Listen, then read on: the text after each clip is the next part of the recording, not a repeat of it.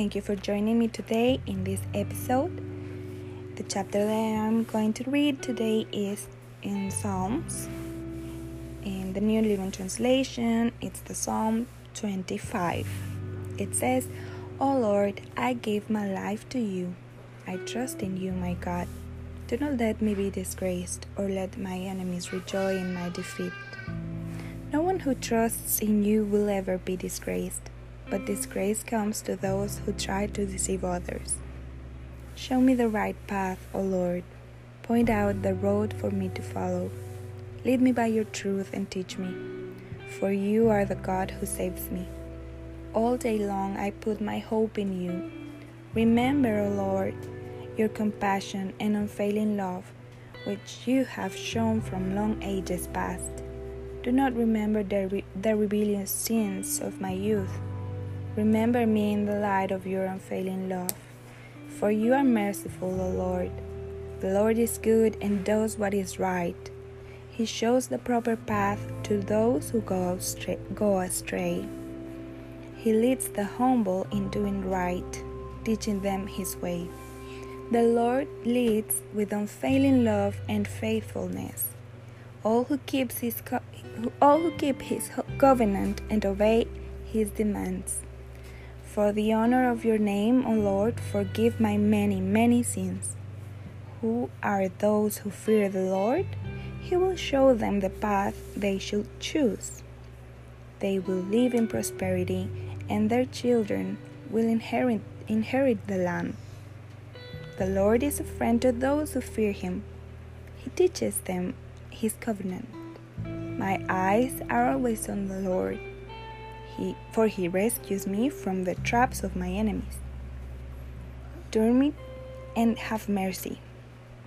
Turn to me and have mercy, for I am alone and in deep distress. My problems go from bad to worse. Oh, save me from them all. Feel my pain and see my trouble. Forgive all my sins. See how many enemies I have and how viciously they hate me. Protect me. Rescue my life from them. Do not let me be disgraced, for in you I take refuge. My, may integrity and honesty protect me, for I put my hope in you. O God, ransom Israel from all its troubles. Today I want to talk about this chapter, chapter 25 of the Psalms. It is a beautiful chapter, as you can see. We can find that uh, this is a psalm written by the King David, and this is a psalm that was written in an alphabetical order. It was written by the uh, some people believe it was written by the prophet, uh, by the King David. Some others think it was it was written after. But nevertheless, we know that this was written inspired by the Holy Spirit. This chapter, the chapter 25, was in was written in this way.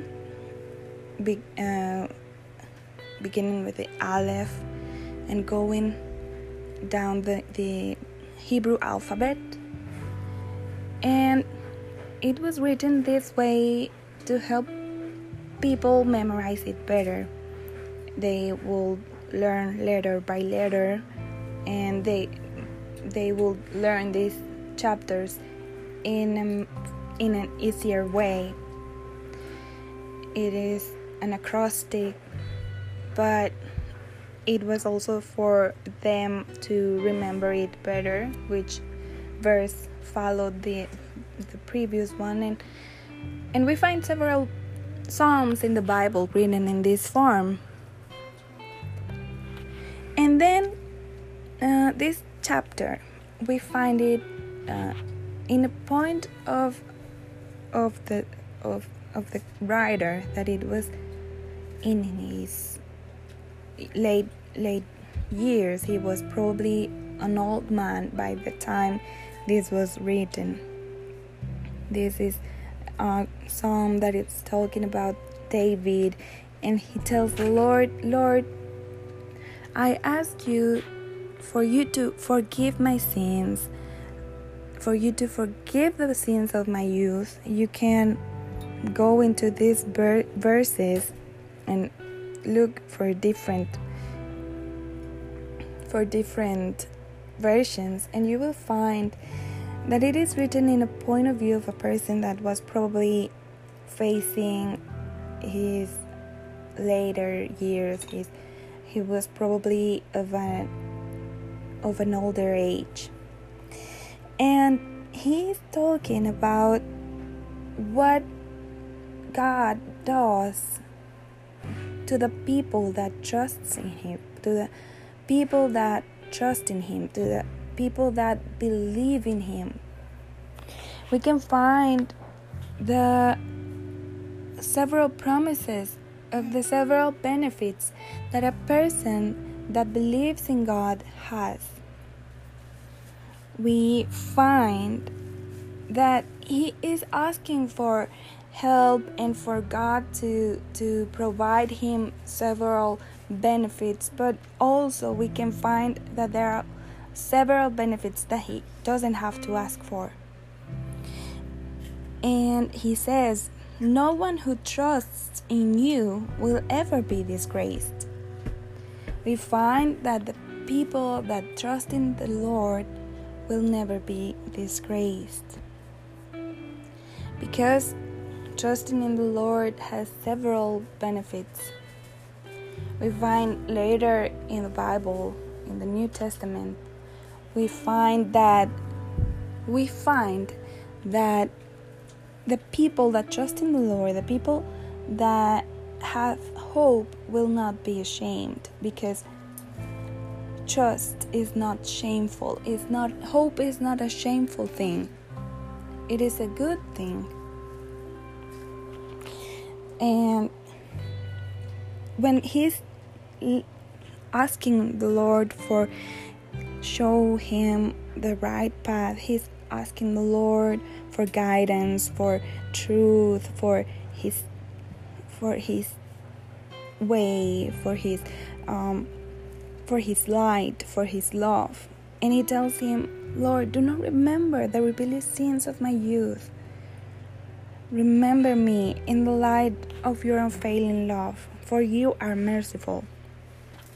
We find the, the, the writer saying, Lord, remember me in the light of your unfailing love. I think this means remember me with your grace. Remember me in the way that only you can see people you can see people as a whole. You can see why they have several trials, why they have several mistakes because they were made in certain in certain ways and people was made in certain ways that we are often failing we are we are creatures that have fallen from the perfect perfect way that we were in the beginning.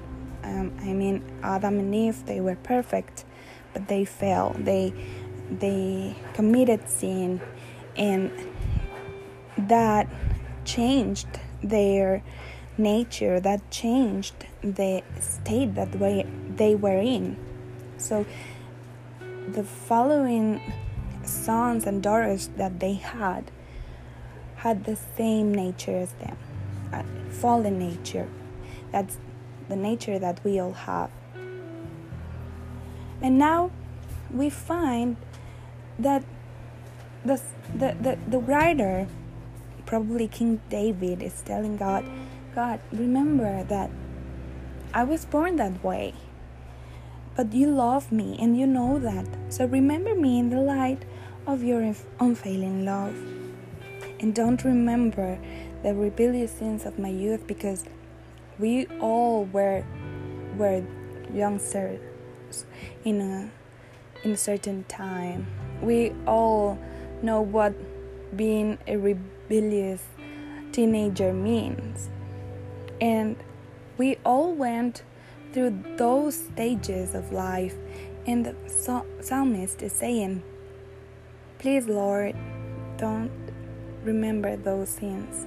Forget those and help me uh, see myself in the way you see my you see my life and I ask you for you to remember me in a way that pleases you.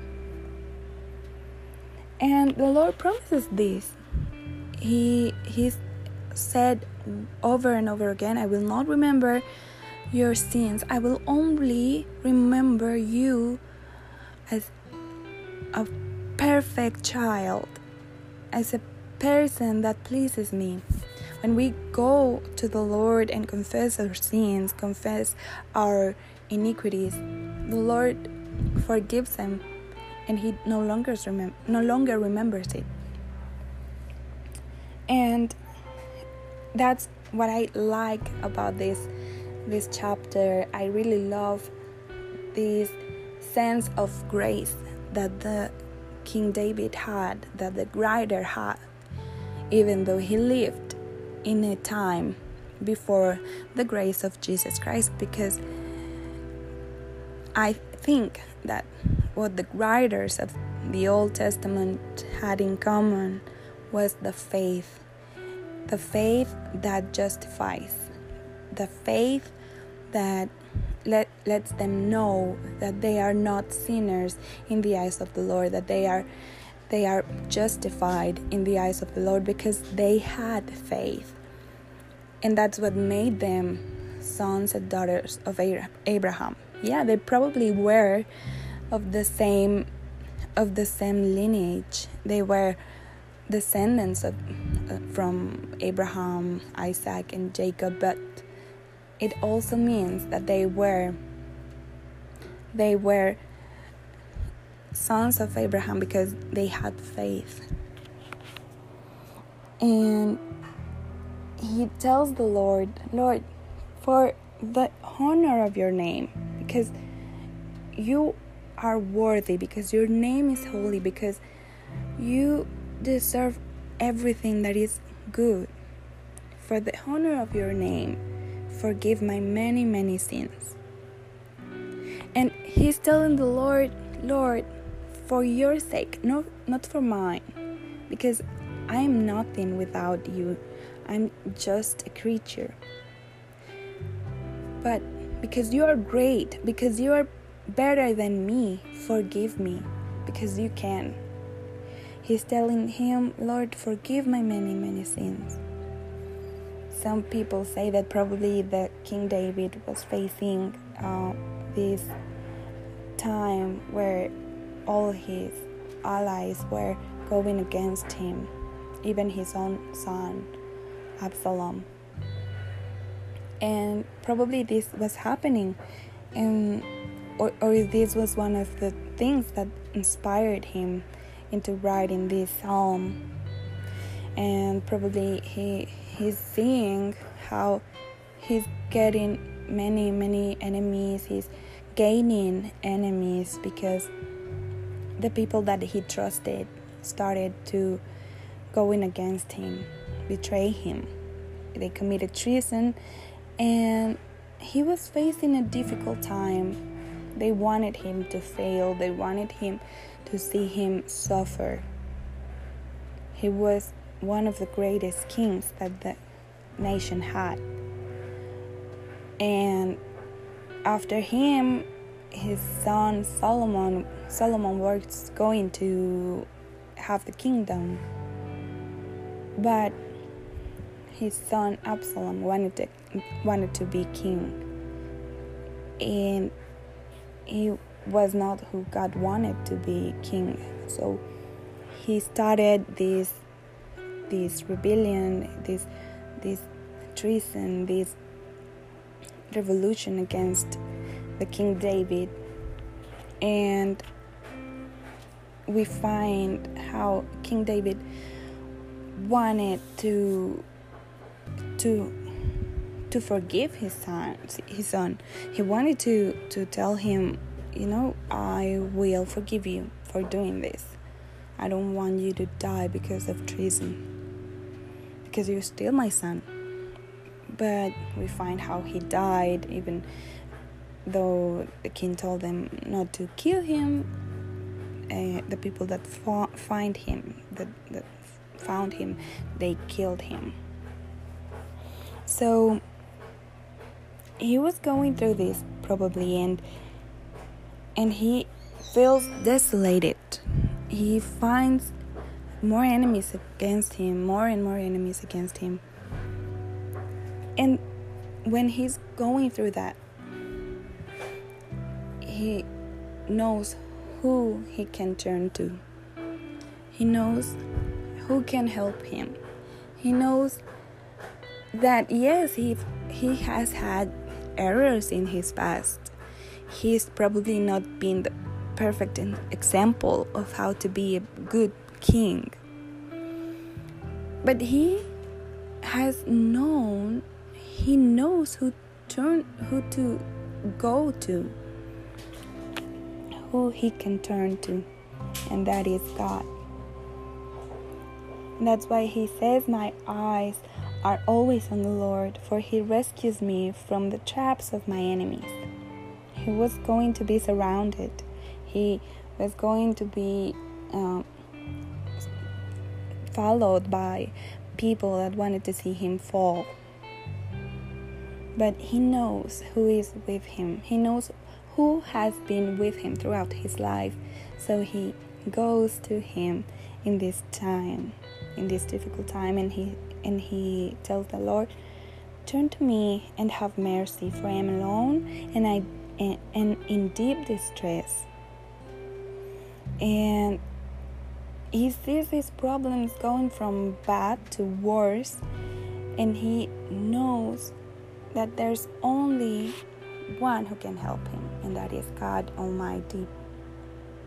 And he can be assured that he will see his troubles, he will feel his own pain, he will forgive his sins, and he will rescue him, he will protect him. So he tells him, Lord, don't let them rejoice of, on me on my shame. Don't let them rejoice on my disgrace because I have taken refuge in you. And I have put my hope in you. There's no other other promise that we can look for other than this that when we are in trouble when we are facing trials when we are going through certain types of of tests we can go to the Lord and he promises to be there to save us to forgive us to give us strength. And when we go to him he will answer us and in in the New Testament, we, we see apostles saying, Rejoice. And when you have trials, know that these trials will help you. God will not leave you alone. This, this is going to help you, this is going to be for the greater good. You're going to, to see all the things that are bad turn into good. It will do you good in the long run. That's the promise that we have, and I hope that what we've seen today in this psalm reminds us of these truths, of these promises, that there are no better promises that we can turn to.